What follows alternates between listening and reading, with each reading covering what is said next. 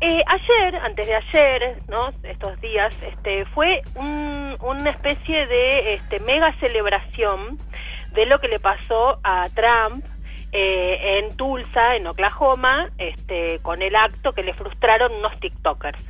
Mm. Eh, yo leía las celebraciones, los aplausos, todo eso, no por Trump en sí mismo, porque no, no importa cómo nos cae Trump, y, y en general, más bien que tiende hacia, hacia- a nuestro sector a caerle mal, ¿no? En general. Eh, aparte es el prototipo del tipo que tiene todo para caernos mal, y por ahí cuando uno lee finito encuentra otras cosas, pero digamos, eh, es- eso yo no lo discuto. Pero la sensación que me dio era algo así como, primero le pasó a Trump, pero no me importó y lo celebré porque Trump me cae mal, Mm. Luego se lo hicieron a una participante de un reality de tortas y no me importó porque yo soy mega politizada y no miro Bake Off y ahora es tarde, están llamando a mi puerta, digamos. Yo hago, hago como ese mecanismo y digo, che, ¿qué estamos celebrando? O sea, ¿qué cosas está celebrando? Y ahí es donde me parece que es importante parar un poco la pelota, sobre todo en América Latina, en contexto de pandemia, donde estamos todos muy debilitados en toda la línea.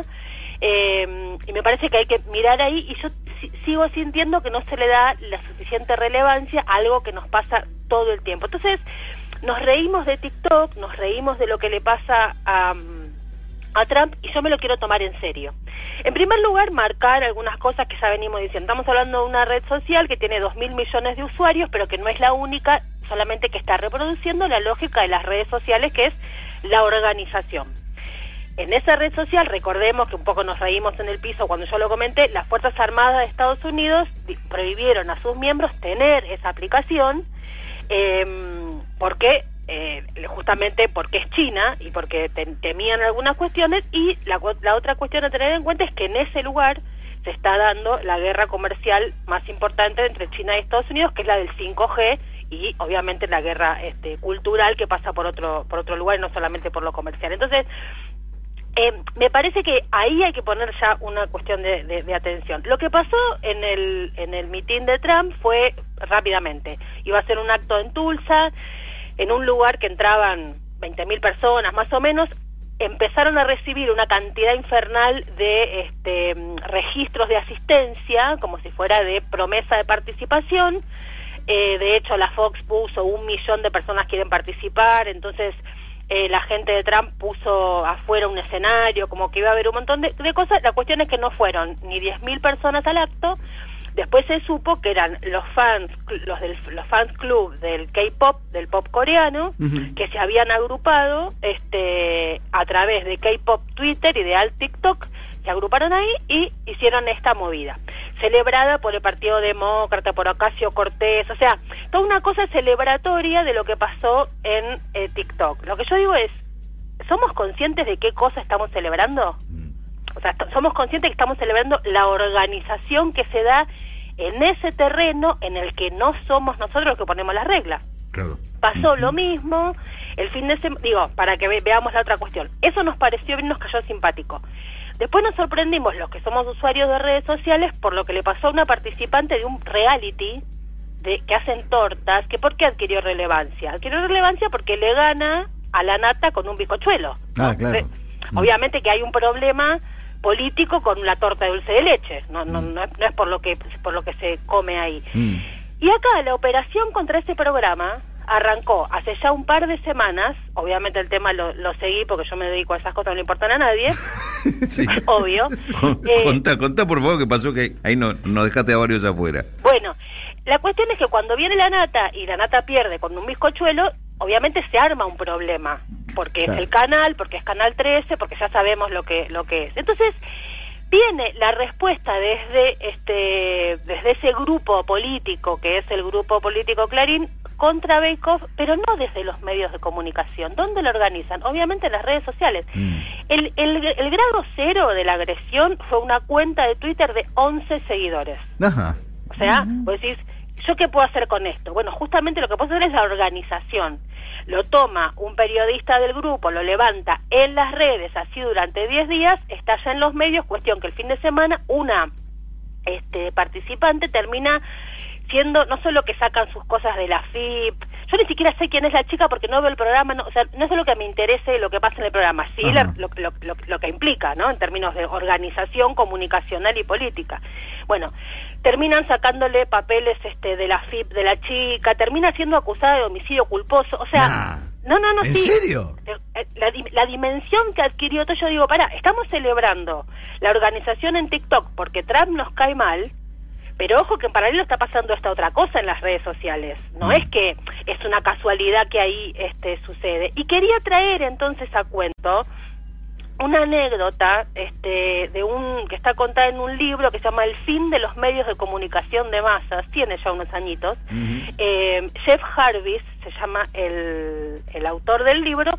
Entonces, él lo que se pla- la hipótesis que él va manejando, él dice, "Lo- los periodistas este, seguimos tratando de responder preguntas de preguntas que están mal planteadas, dice él seguimos todavía no todavía pensando que somos los este somos el monopolio de la distribución de la información sin darnos cuenta que hay otros jugando. Entonces él cuenta lo siguiente, escribe así.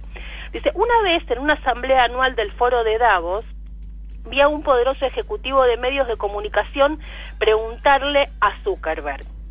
Mark, suplicó el ejecutivo, dime cómo crear una comunidad.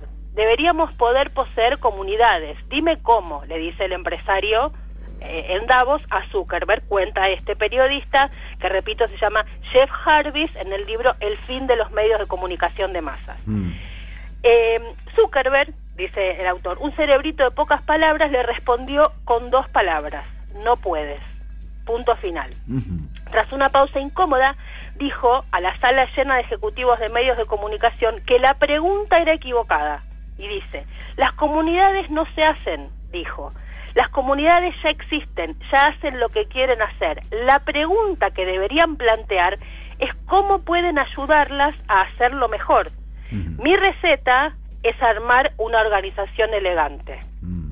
¿Sí? O sea, el tipo lo que está diciendo es, muchachos, ustedes está- siguen pensando en la lógica de cómo funcionaba todo esto antes y lo que nosotros estamos haciendo es armarles la organización a todos estos.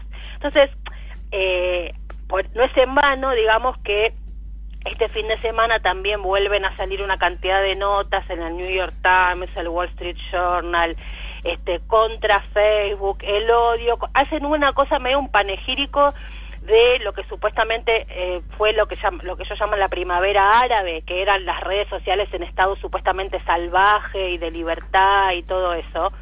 El tema es que justamente estos periodistas, estos medios que celebraron aquello pensando que las redes sociales eran eso, no se dieron cuenta que lo que estaba organizándose es el lugar de la organización. Entonces yo lo que digo es, uno puede mirar el fenómeno de lo que pasó en, en Tulsa y mirarlo efectivamente como un resultado de lo que es la organización en las redes sociales. Pero a mí me parece medio entre inocente y de un profundo desconocimiento la celebración tan alegre de eso cuando te- es exactamente lo mismo que hacen con una participante de un reality o con cualquiera de nosotros o con quien se te ocurra. Mm, Entonces, claro. digo, eso existe, está ahí. Yo lo que lo que digo es, me parece que tenemos que meter un ojo, en lugar de burlarnos en las conferencias de prensa de lo que se hace en las redes sociales y bla, bla, bla, porque ahí hay cosas que se, no sé cuántas veces haber hecho esa frase, pero la organización se está dando ahí. Mm. Entonces, ahí me parece una, una celebración, eh, un aplauso, medio como, como inocentón, eh, y a mí me preocupa. Entonces me agarra como desasosiego de decir, me parece que estamos muy atrás. Mm. Si no podemos ver esto y, y, no- y- y solamente celebramos porque, porque nos cae bien el modo en que se adjetivó, sin ver cómo se organizó. Es lo que dice Zuckerberg. No tiene, yo, lo- yo, les, yo les armé la organización elegante. Mm. Bueno, ahí está. Entonces, eh, ¿cómo, cómo hacemos con esas cosas? Bueno, entonces transmito mi, mi, mi- mi preocupación.